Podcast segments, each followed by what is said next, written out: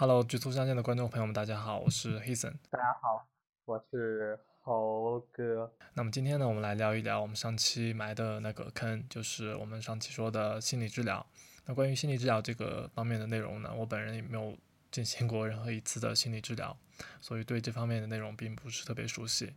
啊，所以我们有请猴哥啊来聊一聊。到底什么是心理治疗，以及心理治疗的一些方式啊、效果啊什么的，他应该比较清楚。好，我们来有请猴哥。对，因为我觉得其实大家提到说，你看有几个词儿嘛，第一个是呃心理咨询、心理医生，刚才你提到的心理治疗，其实会有很多这种相关的词，大家可能就是脑海中浮现那种画面或者是那个概念是不太一样的。啊，就因为我我有时候会跟去别人说说我去看心理咨询，他们下意识的第一个问题肯定是，哎，你怎么了？你有什么心理疾病或者心理问题嘛，对吧？甚至可能有一些敏感，他要跟你啊，你你就感觉你是身上是有是是有什么问题在的，就就就他们会下意识的就吓一跳，哎，为什么呀？因为这件事情本身的核心，我觉得还是说大家对于它比较陌生，就是你比如你你可以你你你可以。数一数，你身边有几个人是就是你知道的看过心理医生的？你你能大概能数出来吗？有几个呢？嗯，那个其实我知道的这种去看心理治疗的这种人其实并不多，因为我身边的话其实也不多，就就是你你是一个嘛。因为之前我知道另外一个人他可能是有抑郁症，他可能去看心理治疗，所以说我的脑海当中去看心理治疗的基本上都基本上是那种有真的有点什么病啊要去看，所以说身边的人还是比较少的。对于这方面理解也并不是特别的多，哎，对抑抑郁本身本身这个，你看抑郁它可以是一种情绪，对吧？它也可以，对对对，可能会成为一种也是一种一种病嘛，对不对？哎，对，它也可能成为一种疾病，甚至它可能会成为一种非常严重的这种这种精神困扰你的疾病，甚至会导致你自残呀、自杀啊这些这个行为。但其实抑郁，你说大说说大可大，说小可小，它也本身可能就是一种我我今天 emo 了是吧？我抑郁了，然后我今天睡得有点晚没睡着，其实就就就还是看你本身的状况怎么样。所以其实大家知道我去看心理咨询之后，下意识问，哎你有没有什么问题？那其实我基本上回答就是我其实没没什么问题，就是我整体呃肯定不属于抑郁的状态啊，就就不管是通过量表来测试。还是自我的这种感知，我肯定不属于这种抑郁的，或者是有自残、自杀倾向的这种状态啊。甚至我的生活还要比绝大多数人可能都要开心、快活一些。所以大家肯定是不理解，说为什么要去看心理咨询？其实我不知道我是什什么时候接受的这个观点哈，因为我应该就是初中或不是高中或者大学的时候应该看一些书啊，那些就类似于我记得很之前看那个什么习得性无助，你有听过这本书吧？习得性无助是吧？嗯嗯，对，一本讲心理学相关的这个书籍，然后包括呃，之前我看我还看一些鸡汤文，也不叫鸡汤，有一本书叫什么《少有人走的路》，其实也不算鸡汤嘛，它其实 算是一种心灵成长，就听起来啊，你看过吗？这这这本书正好在我书架上，是你送给我的。哦，是吗？对，我觉得我这本书其实对我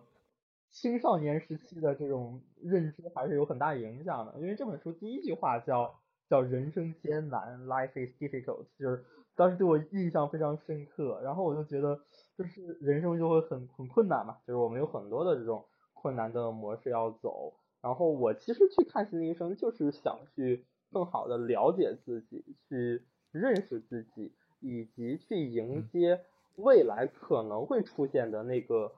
呃更加 emo、更加。就有可能是进入到一种更崩溃、抑郁状态的自己，我要去做好充分的准备去迎接它。因为其实我们现在，尤其我在这个北京这种城市，而且处于这种这个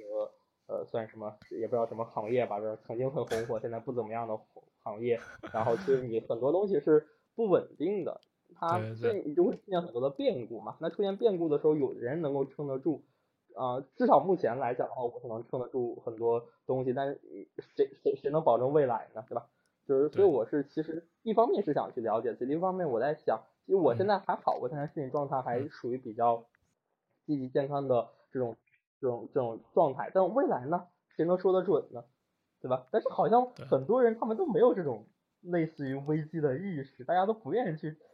承认自己未来有可能成为那个抑郁的人。是不是？嗯，那我好像懂了。那是不是就是说，任何的心理问题都可以去找那个心理咨询师进行咨询呢？或者说，比如说我有一个问题，嗯，为什么我没有成为一个企业家这件事情，比如说困扰了我很久，那我是不是就可以去找心理的医生去问一问，去咨询一下？嗯，是不是这样子？对，当然可以了呀。你花钱呀，这本质上是商业行为，对吧？但我我没有去那种医院里面啊，因为我那个也不太懂，因为我也是，因为我记得好像反正之前看美剧什么的，反正我就我我从小对对这件事不排斥的，甚至我觉得我我我在第一次走进心理咨询师之前，我对这事是非常向往的。我在想到底它是一个什么样子的一个一个一个状态，所以其实基本上两种吧，第一种就是你有严重的这个也不叫严重吧，反正你有比较呃你有比较明显的这种抑郁倾向，或者有比较呃就有这个就就真的是有有病了是吧？对，就也比较有病吧，我们其实很难去定义这个病嘛。对对对。你觉得自己需要帮助，真的需要帮助，你甚至有自残、自杀的倾向，然后你这个觉得自己生活很很沮丧，很就是大部分时间属于一种消极的情绪，那你我我个人非常建议一定要去这个心理咨询，或者是去医院里面的这个这个诊室，因为很多公立医院，包括一些这个大的医院，他们都会有这种心心心理这个咨询的这个医医生医心理医生嘛。然后第二种其实就有点像我这种，就有点可能看起来就挂引号的没事找事儿这种，就是就就想去了解自己，然后认识自己，找一个人去呃交流探讨自己的情绪，其实就是去观察你每一种情绪嘛。然后但是心理咨询又分了很多流啊，但是我对这个没有特别深入的研究哈。我现在的这个心理咨询师，他的流派是属于叫什么我也不知道，那个有个名词，反正他大概的意思就是我会陪着你。一点一点的这个，呃，也不叫找原因，其实就是把你想分享的东西分享出来，然后我们一起去看看这件事情它本身是什么样子的。它有点是这种就是中式疗法、中医式疗法，我理解的是哈。那他说他上台跟我说，他说你你是不是也可以去看看那种西西药式的疗法？就是那种可能就是我现在有这个问题对吧？我对未来迷茫，我职业迷茫，就像你说，哎，我怎么成为不了一个特别牛逼的企业家？那他就可能会做给你做一些量表，给你做一些这个分析，然后直接给你对症下药，你应该这样做，应该这样。我理解是这样啊，啊，所以我觉得可能是会有很多很多类似这种流派的存在。那那一般你去心理咨询的时候，就聊天的时候，大概一次性多长时间，或者说是聊天多久啊？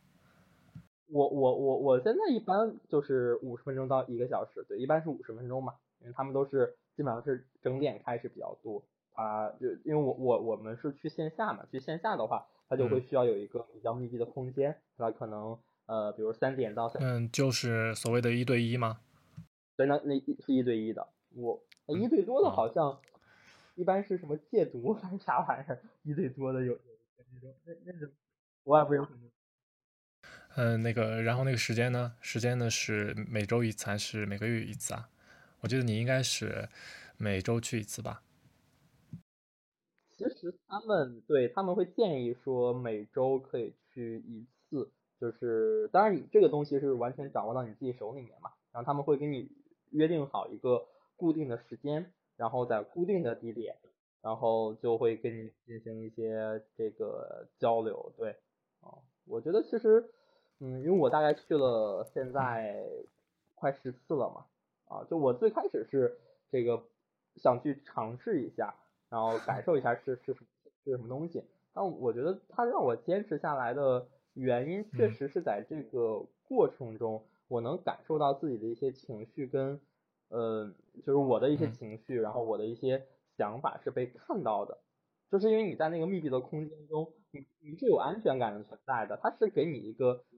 我理解就是一个 safety house，就是你在这里面是你是感觉到非常非常放，相相相相相对来说比较放松的，就是所以你看它就会有固定的时间、固定的地点，然后可能是固定的咨询师，然后你们会有固定的这种交流的范式，所以在这个过程中，你可以把比如说这一周或这两个周，然后你想要去就是在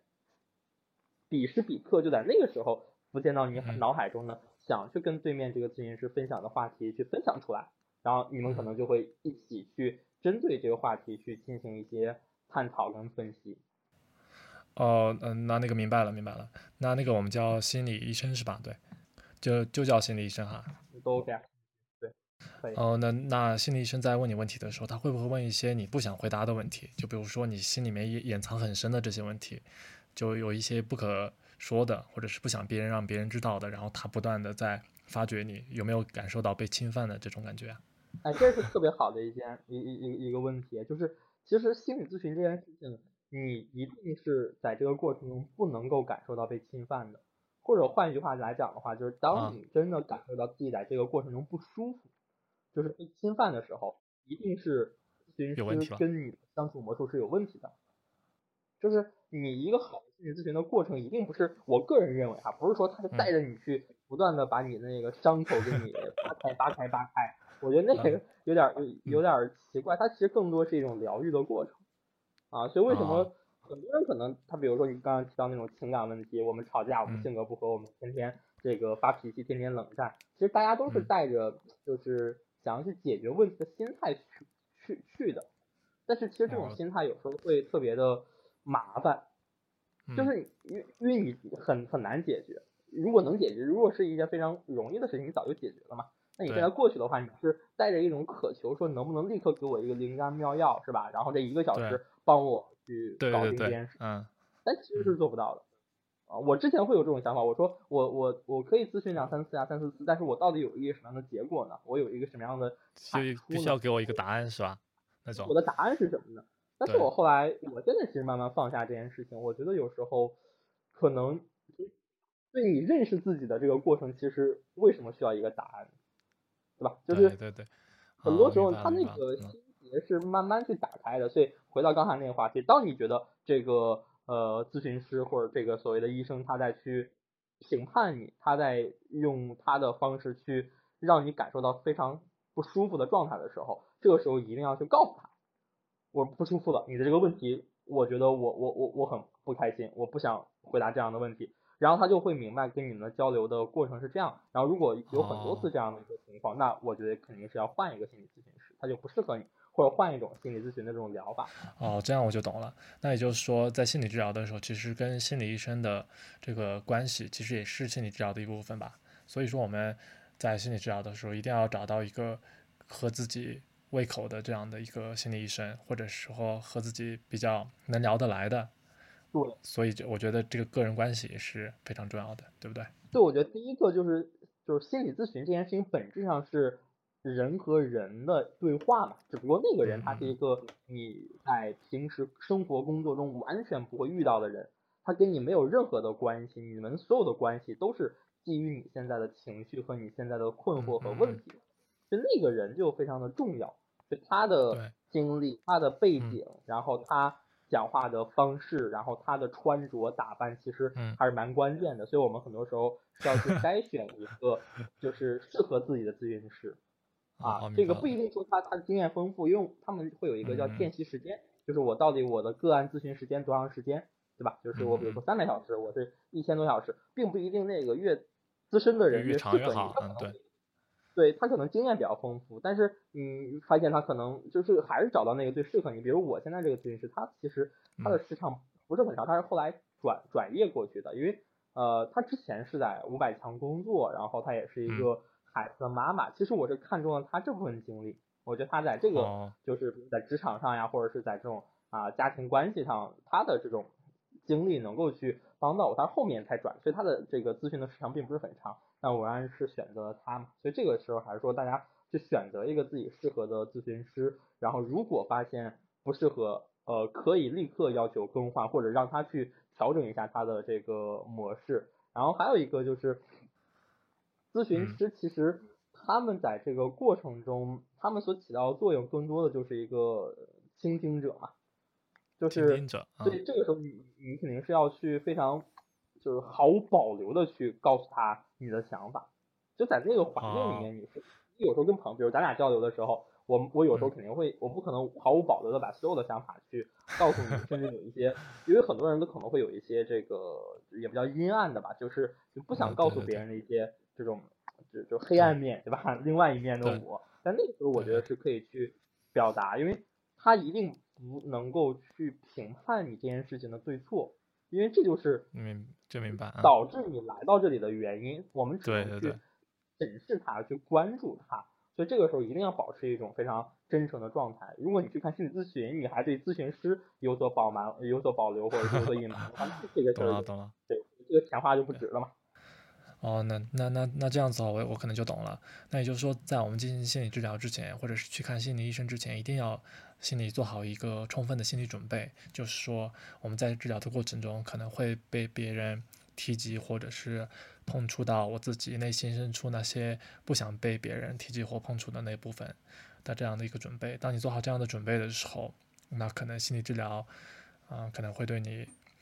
的作用就是非常的大。如果你你有没有做好这样的准备的时候，当被别人碰触到的时候，你可能会真的会接感受到一种被侵犯或者是冒犯的感觉。所以说一定要有一个提前的心理准备。那我之前看了一本书，上面就是说，呃，不同的心理医生他的那个治疗方式可能是不同。那有些心理医生他可能就就专门就是要找到现象背后的一个原因，就是为什么你会有这样的一个问题，为什么会出现这样的一个。呃，现象啊，他要分析那个原因。他分析那个原因的时候，他必然会去啊碰触，或者是询问，或者是探测到你内心那那些深处的一些黑暗的东西。而那些黑暗的东西，可能就正好就是啊这个问题的根本所在。所所以，我觉得选择一个合适专业的心理医生是非常关键的。嗯。而且那些治疗方式，我我觉得还，我觉得也不应该是都是这种刨根问底式的吧？还是说有一些其他的什么样的治疗方式在？嗯，我觉得也不一定是那个深层次的，其实可能可能就是你比如说他会，你为什么会问这个问题，对吧？为什么你会在这个时候想到说，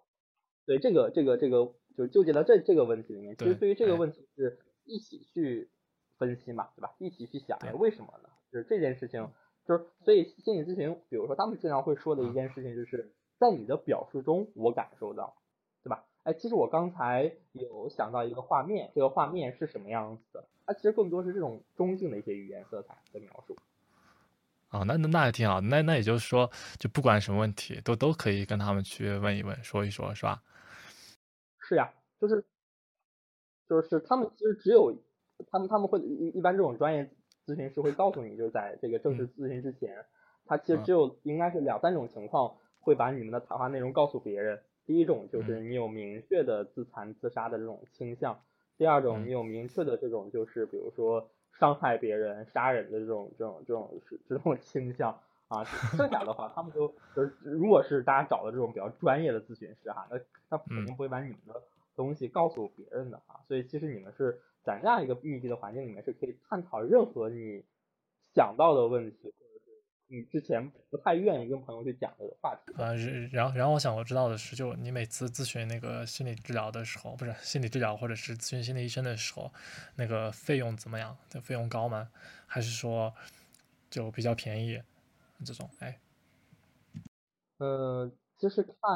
地方，你像北京这种，它肯定会贵一些。然后，但是我。你可以自己去选嘛，然后有些像我这个咨询师，他的时长并不是很长，所以他可能就比较便宜。然后有一些比较贵的，或者是就是他这个比较资深的，可能一小时大概要一一两千，对，甚至更高都有可能。但是基本上可能都处于一个五百左右的这样一个区间，一小时，大概比如三百到这个八百之间这样一个区间。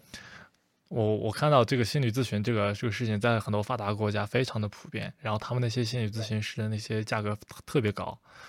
不过他们把这个心理咨询这一部分纳入到他们国家的医保里面了，所以说很多人有有点有点小情绪就去看那个心理医生，然后心理医生就变成了一个十分普遍的一个陪聊行业，所以我就想问的是，你觉得这个心和心理医生聊天和和你淘宝上找一个那种虚拟的？什么男友或者是女友陪聊一小时 有什么区别？呃，是这样，就是他首先的话，他的专业性很重要，所以一定啊，我觉得不建议是说，我因为因为比如说 有朋友跟你讲，你为什么要去看心理医生？你跟我聊天对吧？你你把你的你把这五百块钱给我，转给我，对对，然后我现在也这么想的。其实本质上是不一样的，就是首先第一点就是呃，我们是有。这个其他的情感联系在里面的，就是所以我没有办法去完全的放下我们这段就是这个这种关系它给我带来的映射，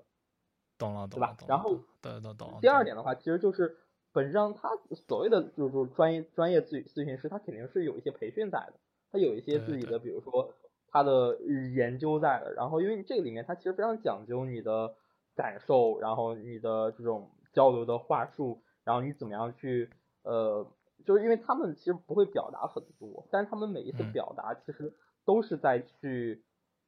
帮助你去。找到一个更真实的自己，或者帮助你去解决你现在可能会存在的问题，所以其实对他们要求会很高呀，啊，所以他们就需要，你能理解，他们就是一个非常大的一个情绪的这个垃圾桶，对吧？有很多很多的情绪，沮丧的呀，嗯，埋怨的呀，然后这个愤怒的情绪，然后他们就不断再去收，这个收这些情绪，但这些情绪收的多的话，其实他们慢慢在这些情绪里面会找到一些类似于这种共性。啊，所以为什么会非常强调这种这个呃咨询的时长嘛，对吧？我咨询的时长大概呃三个小时，然后甚至有有有有更更长的那种。那他们其实哎就就相当于相当于说，哥们儿，你这个问题我之前在其他地儿可能也见过，所以他就可能会哎在经验中拿出来去去去去去讲一讲。然后这这这这是第二点，然后第三点肯定是说你在淘宝上找一人能不能聊也能聊，对吧？但是那种聊天它更还还是相对来说比较浅一些嘛。然后你像呃跟咨询师聊天，我们还是希望说能够聊得更加深入一些，就这个问题可能就是真的再去往内心深处那个更真实的自我去分析、去剖析，然后去一块儿去看看那个东西到底是个啥啊，就是它不一定是给你个答案，但是你其实是在一次又一次的去接触它的一个过程啊。那你在这个接触的过程中，你发现哦，原来我可能是这样想的，原来我的感受是这样子的，然后你慢慢其实就会就会就会觉得，呃，你日常中的一些行为是有了一些解释的。你比如说我的拖延，其实我就慢慢发现了，就我在跟他去交流的 过程中，我就发现其实我的拖延其实是能够被某些其他的这个东西给解释到的啊。你比如说我是比较讨厌被安排的工作，那我为什么会比较讨厌被安排的工作呢？是因为我可能更加就是就是我我的自我的这种比如说框架感或范式比较强一些，那我这个就会天生的抵御什么，就类似于这样，那可能你比如说再去探讨，那为什么会产生这种情况呢？那其实你慢慢不断不断探讨，它其实有点像那种螺旋上是螺旋式的一种过程，然后你慢慢可能发现哦，原来我是这样想的，所以我现在的这种行为其实背后是有一些更深层次，但是我之前可能没有意识到的原因的。哦，我懂了。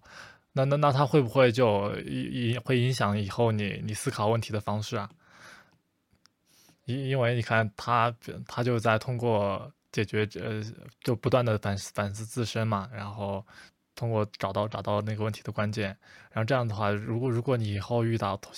其他的问题，你会不会还还会按照这种心理医生嗯告诉你的这种思考方式去思考那个问题呢？嗯。其实我觉得心理医生，我我我只说我我自己的这个心理医生啊，他没有告诉我什么思思考方式，就是他不会告诉你，当你遇到问题的时候，你应该这么想，这么想，这么想。但他可能会那个，会会影响到你的那个。对。毕竟你你跟他在这不断聊天嘛，那必然会影影响到你对事物的一个思考方式啊，对不对？对的，就是。其实，在这个过程中，我们更多的这种思考方式，就是你怎么去看待自己的情绪，看待自己的行为本身这件这这一件事儿。这个这个稍微有点绕哈，但是我举一个例子，就比如说前一段时间，我是呃有有有有一些身体加上工作上双重的这个呃不太顺利嘛，对吧？就身体可能生病了，然后同时工作上出现点事情，然后那个时候我整个人就可能稍微有点崩溃。那那那其实我在这种可能会有点崩溃的状态下，其实我就采取了一种方式去审，就是首先我让他去崩溃出来，就是我不会觉得这个情绪是不好的，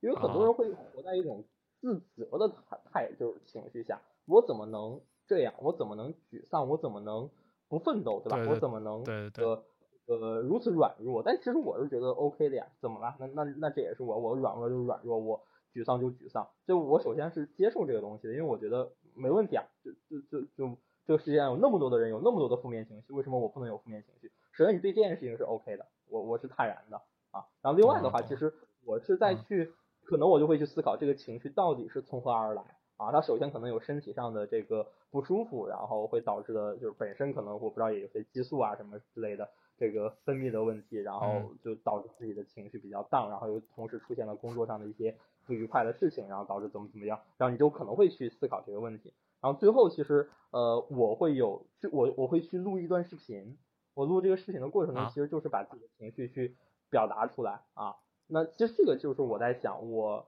呃，那个手机其实就像有点像心理咨询师嘛，我来去向他去呃去去说去吐槽，就我们很多时候不是说自己不开心的时候就说出来就好了嘛，是真的有效果的。但是你那个时候说出来，可能你更多的说的就是我怎么怎么能这么不开心，那我可能再去说的时候会觉得会把这件事情的就整个的过程，包括我自己现在的感受，去更好的去表达，表达出来就结束了，其实也就没什么大不了的。但是。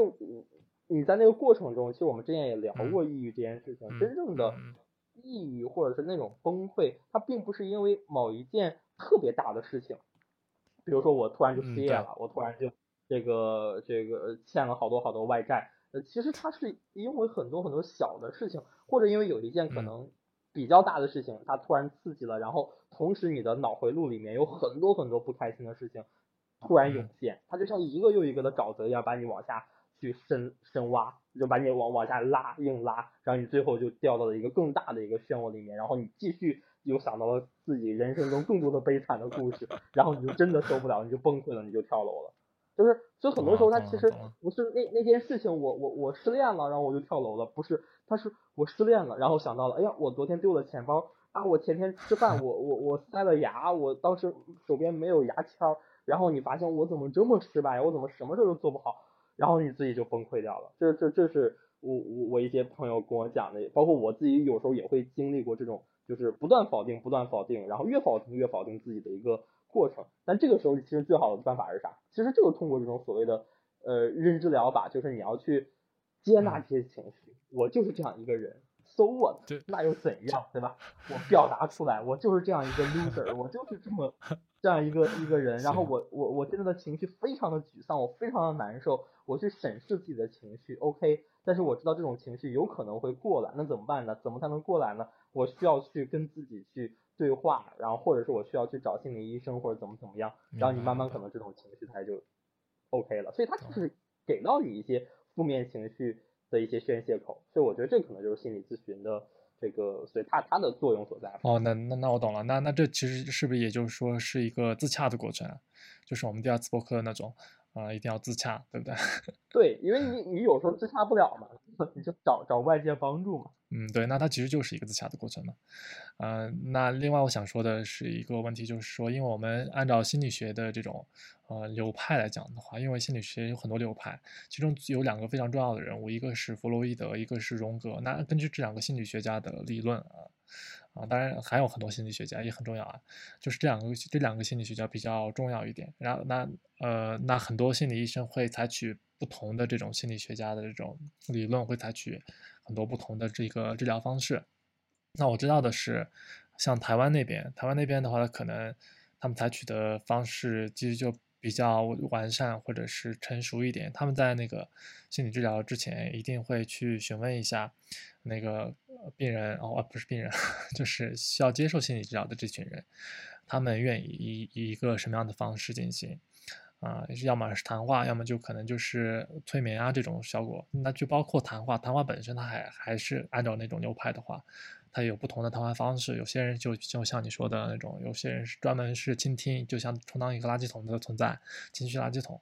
啊，有些人他可能就是一个是一个问题的解决者，通过谈话找到问题的关键。还有一些人就是那种刨根问题式的侦探式的那种，就通过你的对话发现你在努力掩藏或掩盖的那些东西，然后不断的使你破防，然后找到问题的原因。啊，所以说这种聊天方式它肯必然是会有不同的。它是因为只要是个专业的心理学的话，呃，那我想就就想知道的是你的这个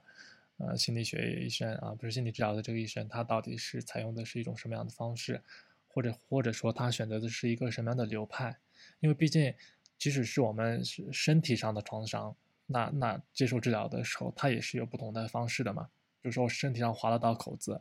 那我可能是采取消毒啊，可能拿创可贴贴一下，还有可能就去拿针缝一下啊，当然，那大伤要缝一下，小伤就不用了，就可能那个方式是不同的。按啊那按照我们中医的话，可能就缝都不缝啊，那可能吃点药，或者是拿什么食材补一补，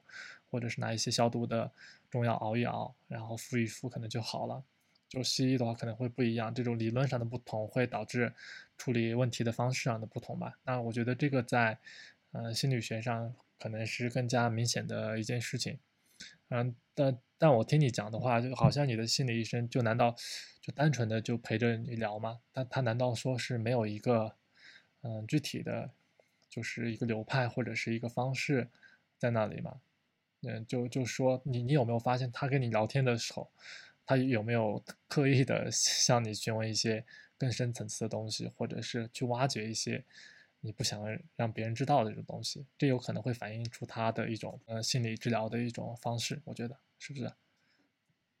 就是你说它是一个流派的问题，其实就是呃，我我我不太清楚啊，但是我据据我据我这种感受来讲的话，它应该大致是分为两个流派啊，一种流派就是你说的，我对症下药啊，你的问题是失眠，OK，我们去探究你失眠的原因，然后你失眠的。呃，症状，然后你失眠的这个情绪焦虑的啊，这种睡不着觉的时候你在想什么，或者甚至可能会用到什么催眠疗法什么之类，我也不太清楚。那可能就是我我来去去帮助你去治疗啊，就是治疗这件事情本身啊，这个这个我觉得是有可能的，也有可能有一些这种这种方法呀、工具啊，然后这些。然后我这个心理咨询吧，因为我首先可能就是我本身也确实没有特别。呃，明显的这种精神方面的困扰或者是问题，我更多的 偏向的一种。成长型、陪伴型的咨询，就是一种探索型的咨询啊。他本身也跟我很契合，因为他的所谓的流派，其实就按他说，他叫什么动力学流派。我记得好像他说过这个词儿，因为我也没有太太关注。然后他的这种流派，其实就是帮助你去寻找你每一个行为背后的真正的呃你的想法，然后这个行为本身产生的一些原因。所以其实我问过他这个，我在大概第四次还是第五次咨询的时候，我就问他一个问题，我说到底这个咨询能够带给我什么？他说，呃，呃，当然他其实我理解他可能也也也也有想这个 续费的原因哈，但我觉得这个还好，就是就是呃，因为我觉得他整整个非常真诚的，就是他是告诉我本身这件事情很难给我带来明显的一些一些一些东西，因为我本身追求这个东西是很难的。就是对我我想要去追求的一个是呃认识我自己对吧？这件事情 说简单很简单，我我我是谁对吧？我可以有一堆标签，我可以写简历啊，我可以去做自我介绍什么。但是本身这件事情又很难，所以他说他更多的在这个过程中其实就是一个倾听和陪伴者，他其实在这个过程中是希望能够逐渐的去给到我一些成长上的力量。就是你会变得更加的坚定和更加的这个，就是你你再去面对一些困惑的时候，你大概能够体察到自己现在此时此刻的一些情绪是什么样子的，然后你一些行为它背后可能会存在的原因和支撑是什么啊？这是他给我的一个答案吧啊！我后来最开始我是不认可的，但我后来想一想，确实这也是我去做心理咨询的原因所在啊，就是。很多时候，你你看西方那些国家嘛，你说我现在有没有一些困惑？肯定有嘛，对吧？就比如职业上的呀，然后情感上的呀，然后这个家庭上的呀，各种关系上的一些困惑，肯定不是十全十美的啊。然后其实在这个过程中，我确实也在去梳理这些东西。其实我们也慢慢去找到了一些呃这个答案哈，也不叫答案吧，就是一些可能可能是我理解的那种结论，或者是一些能够写下来的那种这个原因啥的。但是我后来。呃，想想那些东西重要吗？它重要，它也不是因为它，它又变成了一个我，就是我对这件事情的理解，它又变成了一个我，这就变得有点这个玄学的东西在在里面了。所以其实在这个过程中，其实他就没有就按照你说的，呃，说我一定要给到你一个量表，你是这样的，你是那样的，然后 对对应该这样的，应该那样。其实呃，反正至少我的咨询师是没有的。但是他说，他也建议我，他在第五次还是第六次的时候建议我说，他他让我去尝试一下别的流派。就是说的那种什么，他们可能会更加的这个对症下药的流派，然后后来想想算了吧，我也没有去查。对，但是我是觉得，如果说呃呃，如果说他是有就是真正存在的问题，对吧？在我就要解决这个问题，我的目标非常明确，没问题。我觉得你就去类似于这样的一些流派，就像你说的，但是反正至少我现在没有选流派，我只是选咨询师。我我们现在是呃，我们我就是能做到是选咨询师嘛，然后台湾那边可能还能选流派什么的，可能比较就细分比较比较多嘛。那我觉得未来如果真的是就是看看你的情况，所以他们现在还有一种一种服务是，哎，你可以先去做一个评估，你适合什么样的咨询师 或适合什么样的流派，会有这样的服务，我觉得也挺好的，也 OK。挺好的，挺好的。对，我我之所以问你这个问题，就就是说，就很多人想要通过那个心理治疗，要找到一个具体的一个对问题的解决方式或者是答案，但其实是没有的。那个心理治疗师确实，他他可能。他他也本身自己的问题都还没解决好，他可能更多的就只是给我们一个自洽的理由，是或者或者是啊，真的你有病的时候，他可能会找一下那个问题的根源。但但是按照那个，就我还是学过心理学的嘛，按照心理学的那个最基本的两大流派，就是我刚才说的那个弗洛伊德，弗洛伊德他他这个就是啊，完全按照西方那种。啊，一定要找问问题，一切的问题都是有因果的啊！一定你因你为什么会变成今天的人的你，一定因为是前面的那个因啊！但但我非常不认同他他这个说法嘛。然后后来又有一个伟大心理学家，就是那个荣格，荣格他想他说他说的就是，我我们之所以会有呃各种各样的问题，并并不是因为啊因果关系，而是有比有有一层比因果关系更深刻更深刻的东西在，就是。就是人类人类共同，它本身就有一个集体潜意识在，那个集体潜意识它啊，就是会决定一些客观存在的东西。我们所看到的这些客观世界，它其实就是我们主观内心的一个新的显显示嘛。所以说，不一定是所有的问题都有答案啊。然后你当当你觉得有有问题的时候，其实出了问题的那个问题不是那个客观存在的这个事情，而是你自己的心出了问题。所以说，我们我们要我们要，与其多就是说一定要通过外界得到一个答案，还不如自己去多问一下自己的内心，多问一下自己啊，是不是想多了，或者是 具体啊怎么样？然后上次不是跟你说了一件，就聊那个什么，就第第二次那个播客的时候，我们不是聊了选择的问题嘛？当时不是我说了一些。就就就是说类似的一个观点嘛，就是说为什么我们要要去去去问自己啊，去去找到一个自洽的自己嘛。但但是就像你说的那样，像那次那次视频，但如果我们真的这样自洽好吗？就出了问题就去看心理医生，然后就就把自己搞到一个很自我满足的状态，然后就就在那儿摆烂，可以吗？它是一个自洽闭环中的一环吗？我不知道，就是我觉得看心理医生，为什么今年这件事情我会提上我的日程？嗯，就我刚才说两个原因嘛，第一个原因是我想认识自己，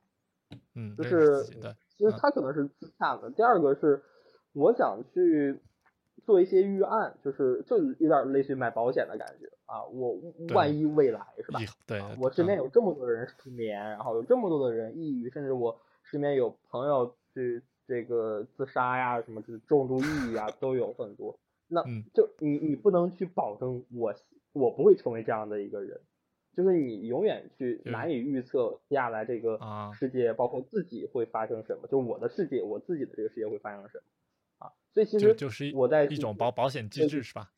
对保险机制，所以这是我的，呃，就是我我去做这件事情的两个两个动因啊，就所以你说他，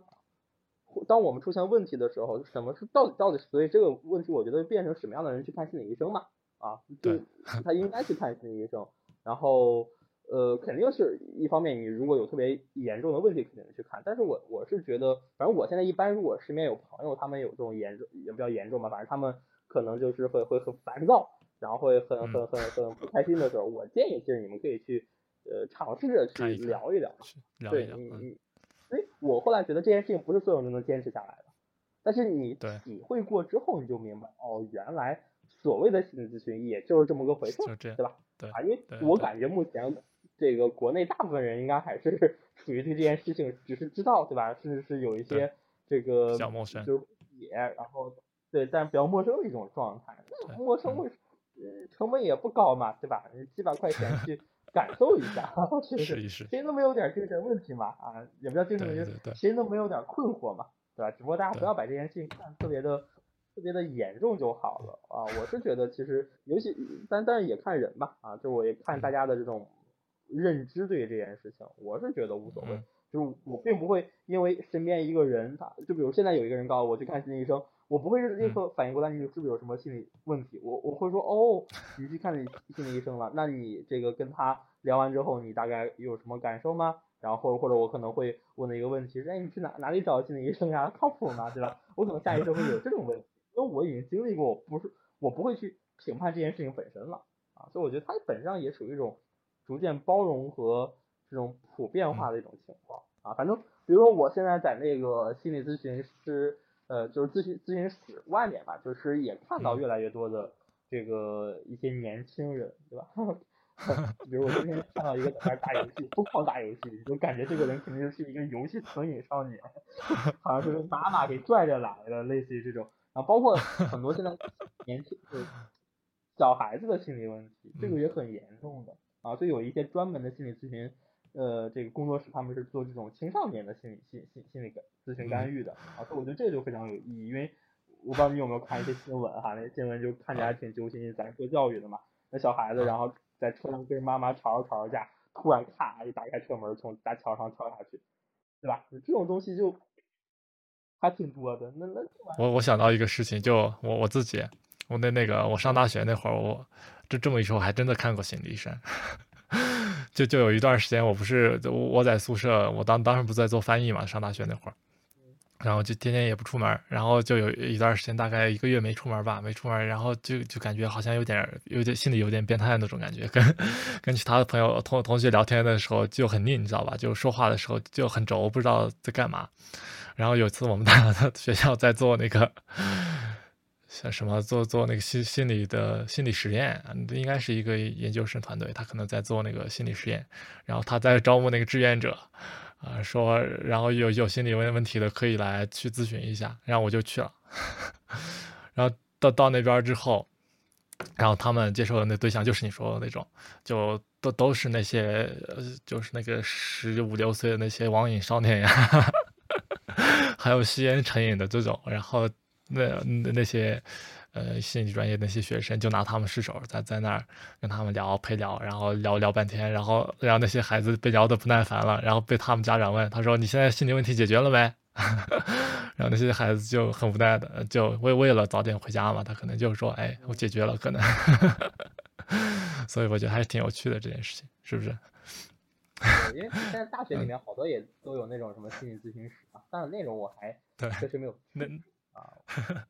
对，不知道哈，我觉得可能会会也也也是蛮有帮助的，而且那那那种地方它更多是大学里面一种公益性质的这个这个这个嘛，因为大学生其实现在很多确实也有比较严重的这种心理问题的，其实我觉得可能就是暴暴露出来是越来越多，因为本来这个社会可能是日渐包容嘛，对吧？大家可能之前大家都在藏着掖着不愿意说什么的，然后但是慢慢我觉得大家如果愿意表达的话，你发现其实每个人都没有我们。想象中那么这个对，就是正常是吧？但是这个正常也是挂引号的，每个人可能都会或多或少有一些自己自己自己奇奇怪怪的情绪啊，然后爱好呀，是吧？然后这种想法呀，对不对？那这种东西我觉得是可以被看到，但他但是你说把这种东西拿去跟朋友讲，就觉得会有点。奇怪，那你跟谁讲呢？你跟爸爸妈妈讲，爸爸妈妈会崩掉的，对吧？虽然爸爸妈妈可能也有这种想法，也有奇奇怪怪他们的奇奇怪怪想法，但是就是本质上还是不能够去去去，对，只要不能够就是这种还没有到那种一个程度去去被讨论或者怎么样啊？那我觉得其实可能就要找到一个宣泄口。到我我的我的理解心理是这样，就是对有一些我们不能跟身边的人。我人人生总是有一些不能跟身边人的聊天的聊聊的东西嘛，那些东西我们就交给心理治疗，任何东西都可以试着和他们去聊一聊，是不是？呃，然后我上上上次上上周的那个播客不是你你放我鸽子吗？我做了一我不是做了一期那个抑郁症的那个话题嘛，然然后当时我做做那期播客的时候，我还查了一点资料，我突然发现一个很严重的数据，就是说二零二零二零二二二零二零年这一年，就二零一九年的时候，他们调查调查我们中国抑郁症的时候，九千五百多万差不多。然后到了二零二二年、二零二零年到二零二二年这三年的时间，然后中国的抑郁症人数啊，增加的特别可怕，快规模要快到两亿多了。嗯，就就就这个数抑郁的这个啥嘛？但我觉得两亿可怕。这这个数就就他可能他他的这个数字也不是特别的呃精确哈，他可能说的他把那种包括抑郁情绪的那种也包到包含到抑郁症里面了。那这个数字非常的庞大，呃，然后，然后我就很好奇啊，为什么在这三年里面突然间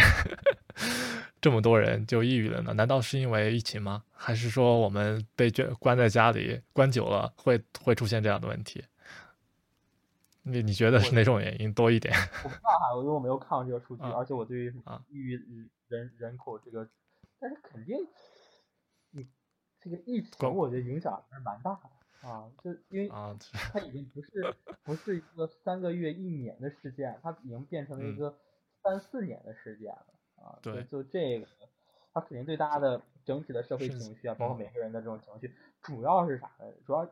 疫情影响了很多人的工作跟就业呀，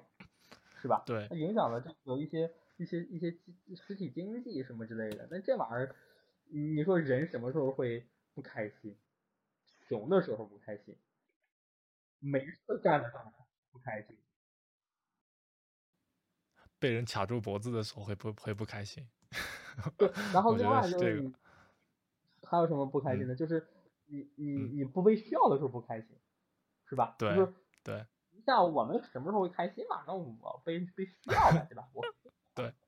啊啊，这个 I'm the key person，对吧？我是有钥匙的人，那肯定很重要吧，对吧？那关键的问题是。就导致了很多人其实他就赋闲在家啊，他就很很很很很无聊嘛，啊无聊，他又不赚钱，他肯定就就有点崩溃吧。我觉得可能会有一部分人是这样子的啊，但是抑郁这个，所所以说人长期的的待在家里或者是待在一个封闭的地方，肯定会对自己的心理会产生影响的。嗯，除非另外一个事情做，比如去念经啥的。嗯，对，这时候我就觉得看心理呃医生或者是去接受心理治疗就显得十分必要。嗯，其实我们今天做这期播客的目的，也就是因为我们呃，因为最近是经常疫情封城，然后老大家都待在家里面，可能就出不去。那除了我们要防止生理上的这种疫情疾病之外呢，我们还要多关心一下我们自己啊心理上的这个。这个威胁，我们心理上也可能会有一些呃病痛或者是压抑的情绪在。那只要有大家有觉得心理上不舒服或者是堵得慌的时候，我就建议大家去接受一下心理治疗，去看一看心理医生。其实这件事情在很多发达国家也是非常普遍的一个事情，就普遍到跟自己去打个游戏、跟别人聊聊天是差不多的一个事情，只不过他们那些人更加专业而已。大家最好不要就。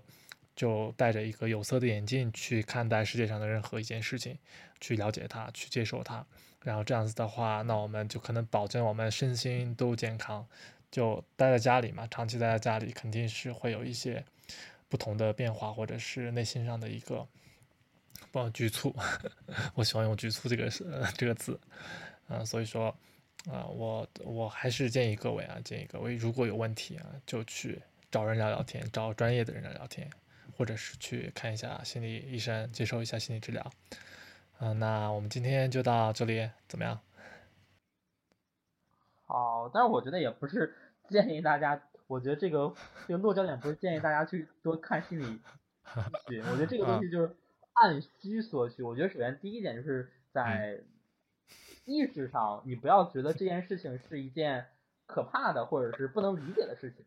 啊，我觉得就是达到这一点就是 OK 的。然后第二点就是，当我们呃出现一些抑郁的情况，也不要觉得它是多么大不了的一件事情啊，多么多么多么多么这个重要，就多么对对对对对对，就没没有没没有那么那么重要的。所以这个时候其实你可以去选择看心理医生嘛，对吧？但是呃，你也可以去选择，比如读读心理学书籍呀，或者是去网上啊去看一些相关的视频，或者你就是自己跟自己交流，跟朋友们去交流去聊天，我觉得也 OK。啊，所以核心就是我希望是大家慢慢当听到哎身边有一个人说我去看心理咨询了，你第一个想法不要是你有什么心理疾病，对，对，一定不是有这样的这种感受，你可能大概的感受是哎你最近是有什么呃这个不开心的事情吗？或者是就是就是他没有上升到那么高的一个高度嘛，就是大家把这件事情都看作一个跟这个吃饭呀也不要就。应该这个类比不大，反正就可能跟普通的感冒是差不多的一种，类似于这种这种这种问题就 OK 了，我觉得是，好吧？嗯，好，好，好，那那就那就这样，今天我们聊到这里，我们下期播客再见。然后，如果大家喜欢我们的播客的话，欢迎大家在 Apple Podcast、谷谷歌的那个 Podcast 以及在喜马拉雅上关注和订阅我们。然后感谢大家支持，我们下周一不定时再见，拜拜。好，下周再见。